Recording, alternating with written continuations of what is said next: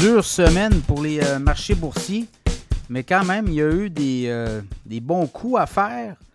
Évidemment, euh, tout ça demeure quand même relatif, dans la mesure où c'est pas des grands rendements, mais quand même, il y a eu des titres qui se sont démarqués. Donc, on va jaser des titres les plus performants au cours de la dernière semaine, en termes de performance boursière et non en termes de popularité au niveau des des nombres d'échanges de, titres, euh, de, de, dit, de volume de transactions, mais vraiment la performance boursière. Donc, Fortis, euh, quand même une semaine euh, relativement bonne. On parle d'une hausse de près de 3% cette semaine. Et depuis le dernier mois, c'est 7,7% Fortis, utilité publique, on produit d'électricité notamment. Donc, Fortis, un joueur à surveiller. Dollarama, quand même, une bonne semaine, 2,3% de hausse.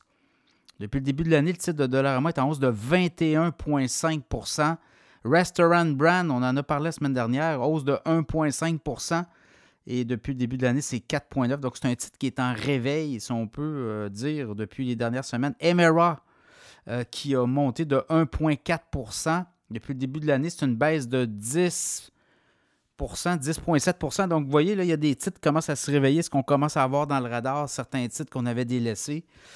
Cameco aussi, hausse de 0,8% Depuis le début de l'année, ce titre-là a monté de 72% Enbridge, gaz naturel, prix du gaz a monté cette semaine, 0,6% de hausse.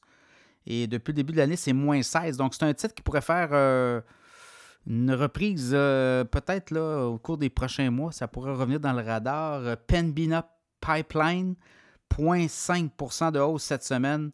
Alors, le, notamment dans le gaz naturel, et canadienne nationale, hausse de 0,4% Donc, c'est un peu euh, les meilleures performances du côté canadien au cours de la dernière semaine. Du côté américain, on en a aussi des, euh, titres qui ont performé.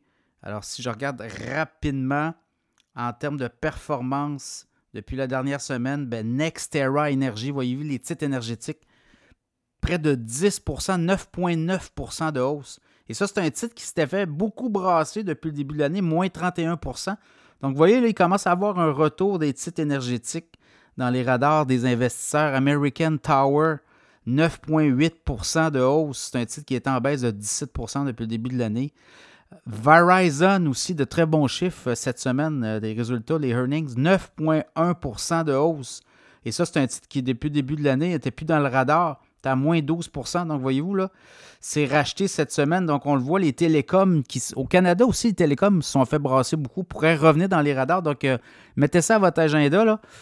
Les BCE, les TELUS, les Rogers notamment, des titres à surveiller. RTX Corp, point, euh, plus 7% cette semaine de rendement. Merck, Merck la, les euh, pharmaceutiques Merck, euh, plus 5% de rendement cette semaine. IBM, 4,2% T-Mobile, voyez-vous là, les, les, on dit, les télécoms.